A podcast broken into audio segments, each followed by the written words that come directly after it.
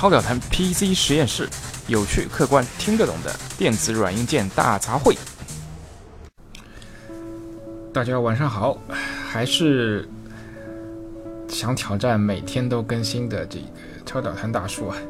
那连续几天都说了关于手机的话题，那今天还是回到这个传统 PC 平台上吧。那今天要说一下什么样的一个话题呢？那就是关于这个英特尔在它的这个 C 两百芯片组以上推出的所谓专属的这个一个呃闪存加速的这样的一个技术，所谓叫英特尔 Optane 这个 Memory，呃。当然，相关的这个测试啊、参数啊，其实，呃，国内的各大主流的这个硬件测评网上，呃，也已经有很多的报道了。我觉得，从整体的这个测试水平来看啊，就是。呃，它的一些持续啊读写的这个速度并没有那么的惊艳，甚至这个速度其实可能还比这个等呃顶级的这个 NVMe 的这个 SSD 会有所这个差异，但是它的这个 4K 随机的这个读写的这个速度就相当相当厉害了，那几乎是呃如果我没有算错的话，几乎是能够达到目前这个顶级的这个呃 NVMe M2 的这个消费级的 SSD 的这个级。几十倍左右吧，呃，那这一个大家都知道，这个 4K 读写是对于这个系统级应用啊，包括这个呃一些就是平时的这个大型的这个嗯，我也呃设计软件啊，或者是工程软件的这个应用方面是有极大的好处的。那这个原理也很简单，这一个因为呃可能百分之这个九十以上的日常操作都是读写这个呃小文件这个。呃，四 K 啊，或者是几十 K 的这样的这样大小的文件，那这个时候这个四 K 的读写的这个速度就就相当重要。虽然持续读写速度的这个数字往往非常好看，但是毕竟你想这个你你你整整个大文件的这个，就像类似于 Win 七 Win 十安装的 ISO 这个文件的大批量的拷进拷出的这个概率有吗？当然有，但不会特别多。我觉得在日常用当中不会超过百分之五的这个概率会用到这样类似的啊，除了一些。特殊行业、特殊的这样的一些服务，我们这个判断点还是基于就是大家日常应用的这样的一些环境啊。那基于这个英特尔的产品呢，也很有意思，它目前只推出了这个十六 GB 和三十二 GB 的这个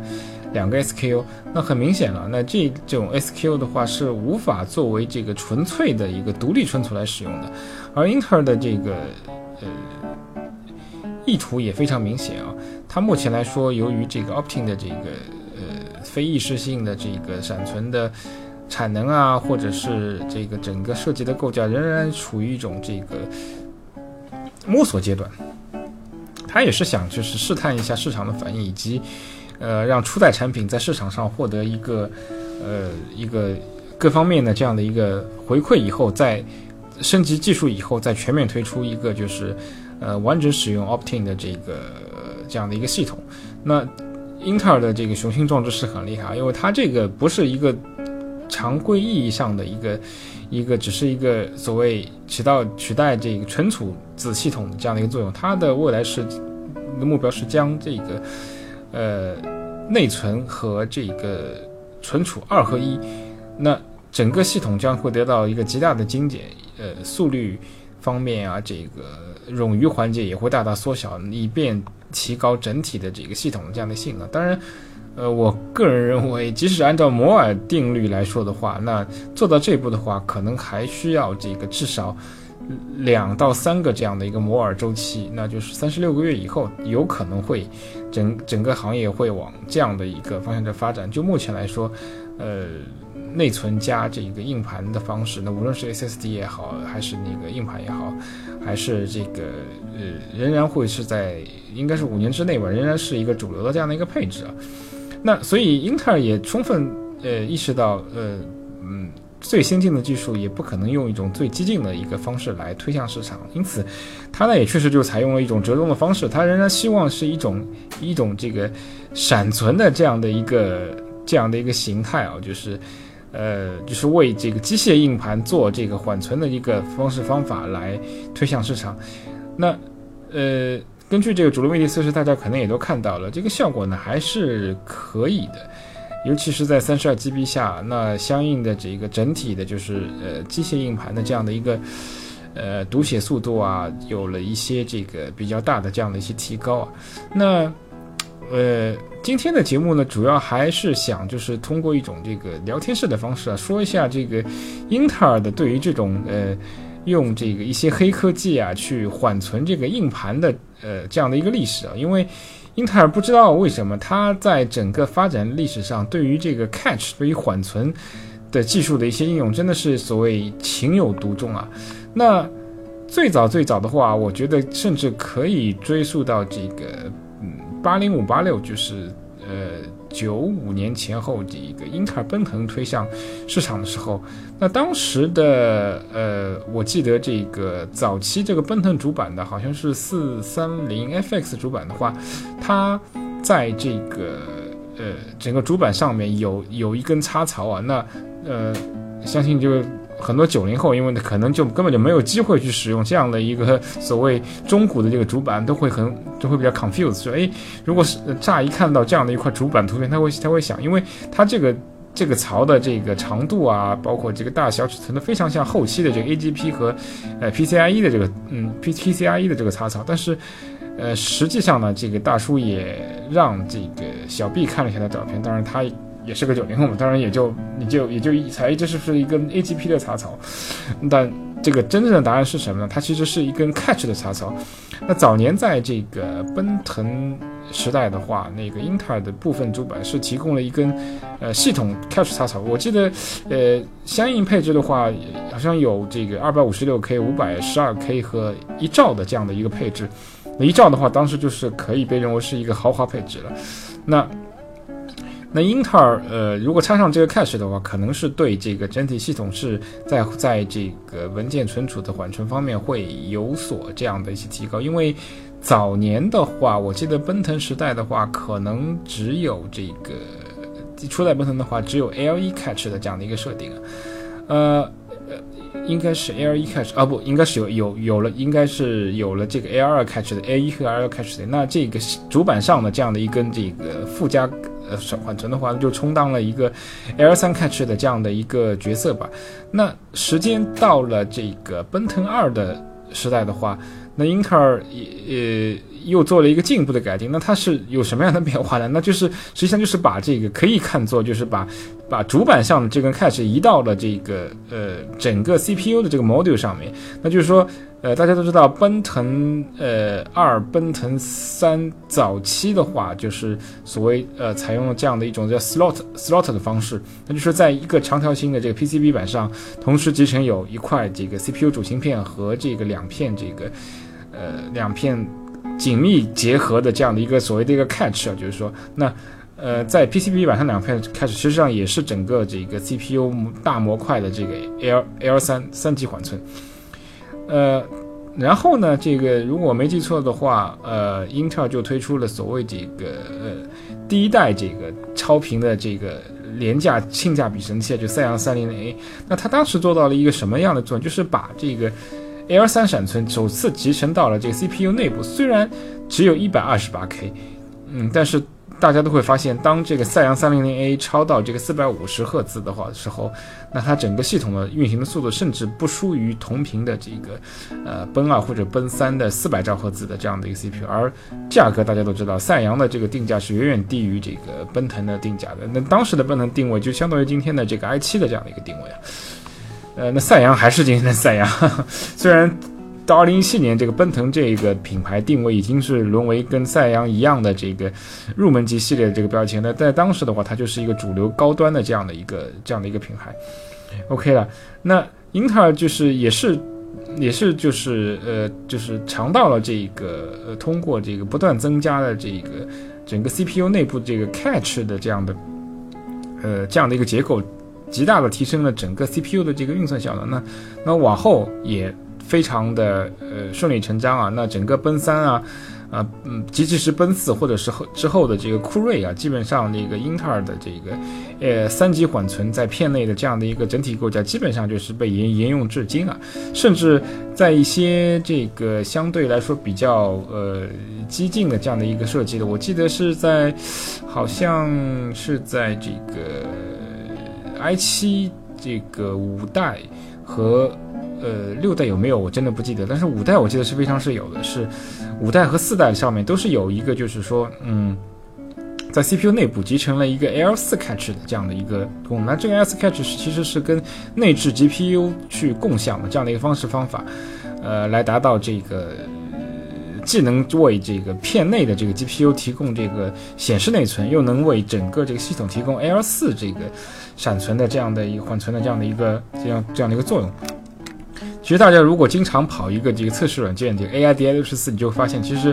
呃，虽然大部分时间我们只能跑这个这个这个，它里面有一个缓存的测试，也就 L 一、L 二、L 三一二三级，那实际上它会有个 L 四的一个缓存，这个 L 四缓存其实就是为这类特殊的这个 CPU 所所保留的。那如果你有一片这个带有 L 四缓存的 CPU 的话，那应该理论上是能够在这个 AIDA 六十四里面跑出这个 L 四缓存的这样的一个分数值的。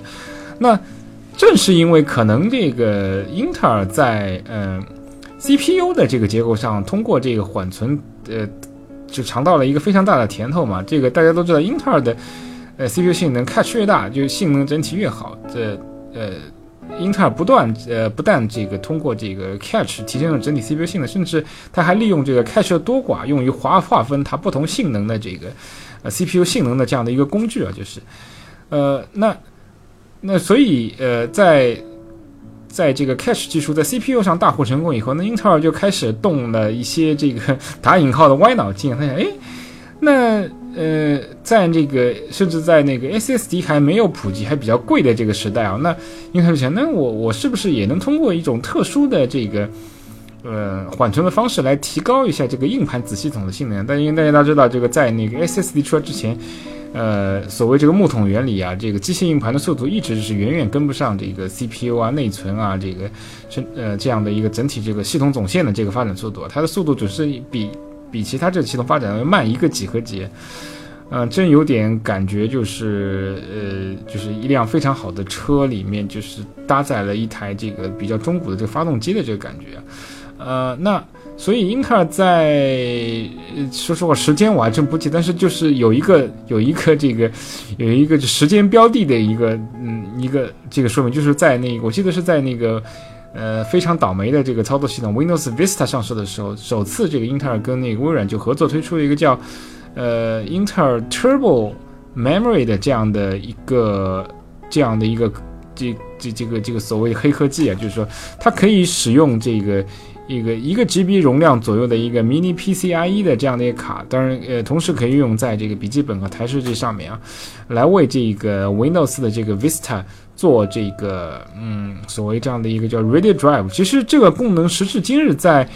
呃，Win 七和 Win 十里面应该还有保留，Win 十真不记得了，Win 七肯定是有的，就是所谓这个 Ready Boost 嘛。当然，呃，后期的话，经过这个发展的话，其实，呃，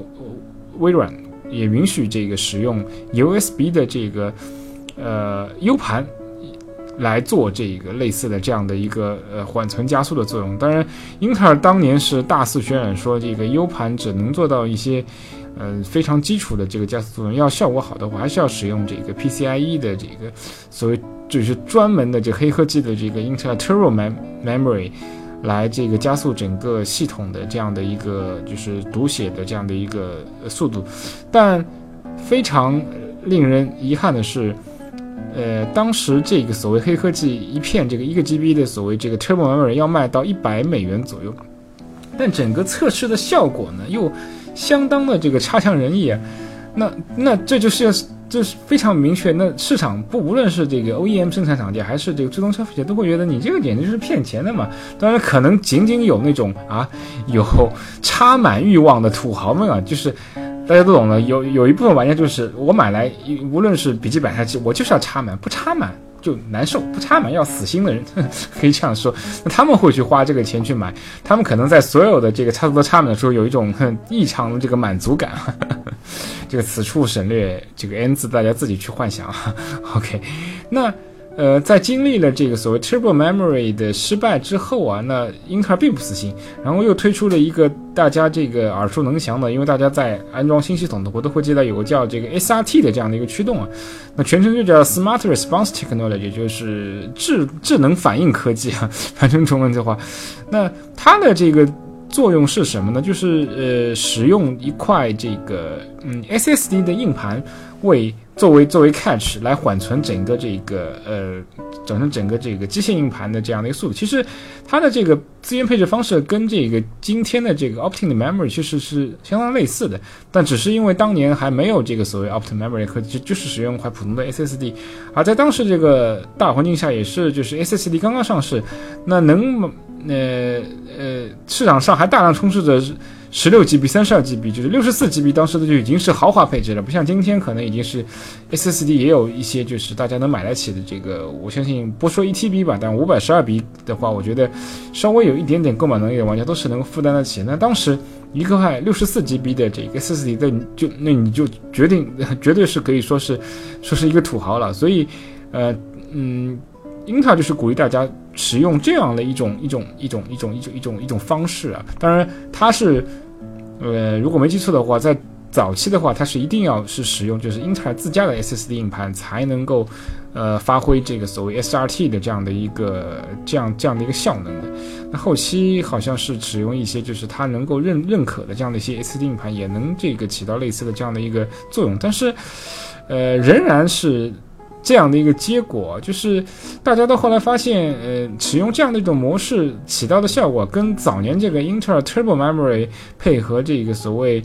呃，Ready Boost 的功能的效果其实差不多。那还不如就是说，呃，大家玩命存钱，土豪一下是吧？我就一次性买一块六十四 GB 甚至一百二十八 GB 的这个 SSD，但整盘作为一个呃系统盘来运行这个这个 Windows 系统，那效果和这个那这种所谓。所谓这个老少配的这种这种方式效嗯还是相差非常大的。那么很明显，呃，无论是这个 A 呃 SATA 口 SAT 口的这个 SSD，还是后期呢更不用说了，那 M NVMe 的这样的这样接口的 SSD，可以说将整个系统的一个反应速度啊，包括这个 4K 啊持续读写速度推到了一个新的一个高峰啊。那那又是英特尔又 在这个时候又是这个欲哭无泪啊，就是他辛辛苦苦。前后推出的所谓 Turbo Memory 和这个 SRT 的这个项目，其实市场反应都相当平淡。呃，可以说你也可以说这个这个最终也没有人会买它这个买它这个账。其实。对于一些硬件发烧友，包括大叔来说，早早年的时候，因为大家所谓玩硬件的都知道，他我们大家都是比较喜欢这个驱动控嘛，有新的驱动都要装。哎，这个英特尔有这个 SRT 驱动，我也得装。感觉装了以后，就好像 莫名的从心里感觉好像这个系统速度就快。其实后来经过实际测试，微软这个默认的这个。呃，微软默认的这样的一些驱动的这个这个效果，这仅仅仅从这个呃呃 SATA 层面来说，它的速度一点也不比这个 SRT 这慢。其实两种驱动其实是各有呃各有胜负吧，可以说。那从一个系统金钱角度来说，其实我使用微软默认的这个 Windows 七、Windows 十自己内部集成的这个驱动就足以达到这个完成这个日，就是你日常速度也不会感觉特别有大的这样的一些问题啊。OK。那这个这个大叔就不得不说，这个英特尔虽然一直非常执着于这一个存储系统方面的这个 Catch 的黑科技啊，但是不得不说，它的在二零一七年推出的这样的一些所谓的这样一些 technical，呃，我个人并不能认可它是一个非常成功或者是实用、性价比很高的这样的技术。即使今天推出的这个 Optim 科技，就以目前来说。呃，说说服我，我因为我自己手里至少现在还有两片这个 C 幺七主本，我说我为了这个 Optim 去升级这个 C 二七零，我觉得完全是没有必要的。那有这样一个钱折腾，我不如重新买一块非常好的这个 NVMe 的这个 SD，那它能够帮助我这个极大的提高这个整体速度，而且呃在呃性价比也相当高，我觉得，嗯，包括这个我可以提高我自己的这个整体的这个内存的容量啊，包括这个内存的速率啊，呃。它给我带来的这个所谓呃速度提升的这个快感，也远远比这个增加一块这个 Optin 的这样呃，Optin 的这样的一种一种所谓呃机械硬盘，所以说纯粹只是为机械硬盘加速的这样的一种功能所带来的这个呃体验会会会强多少？呃，OK，那今天呢就是想稍微就是跟大家过一过这个所谓 Optin 科技的这样的一些呃前世今生啊，以及实际带来的效能。那超导谈的一贯的这个观点和姿势，包括态度，就是说实用为上，就是说，呃，并不是说我们要绝对的省，但是当这个所谓新的黑科技并不能为大家带来一些这个呃务实的这样一些提高的话，我个人并不觉得它是一个值得购买的选项。包括就是说，呃，它所捆绑的这个所谓 C 二七零的这个这个主板啊，我如果你手里已经有块 C 幺七零的话，我觉得。完全就没有必要升级，甚至现在有有消息说，这个可能还会推出这个三零零系列主板，它呃所带来的新的特效就是所谓能够支持呃新一代的这个 Coffee Lake 的这样的一个这样的系列，但是大叔仍然持保留态度，因为呃 AMD 已经推出了 Ryzen 系列嘛，那英特尔也不敢做的太过分，我怀疑这个。呃，就是幺零零系列的这个这个这个这个主板仍然是能够支持主流的这个 Coffee Lake 的这个 CPU 的，因为据说这个接口肯定是没有换的嘛。但是，呃，可能会推出的一些所谓至尊系列的 i 九系列的这样的 CPU 的话，那那一那一百 CPU 的这个呃一百系列芯片组肯定是不支持了。所以今年其实我觉得，呃呃，对已经持有类似于这个 i 七六七零零 K 啊七七零零 K。呃，一百系列主板的这个玩家，我觉得你完全是可以呃稍安勿躁，就是观察一下这样的一个市场的这样的一个变化。呃，我觉得可以把这个精力放在把钱花在这个显示卡的这个储备上面，因为马上这个 Vega 就要上市了嘛，会有一场这个 Vega PK 这个呃 GTX 幺零八零系列的这样的一场好戏啊。那呃。在得到了这个明确的结果之后，我们可以把钱花在 GPU 上。那对于 CPU 所增，呃，这个 CPU 以及它的这个主板所所新增加的一些可有可无的噱头，我觉得暂时是可以忽略不计的。好，那今天的话题就到这儿，呃，祝大家晚安吧，拜拜。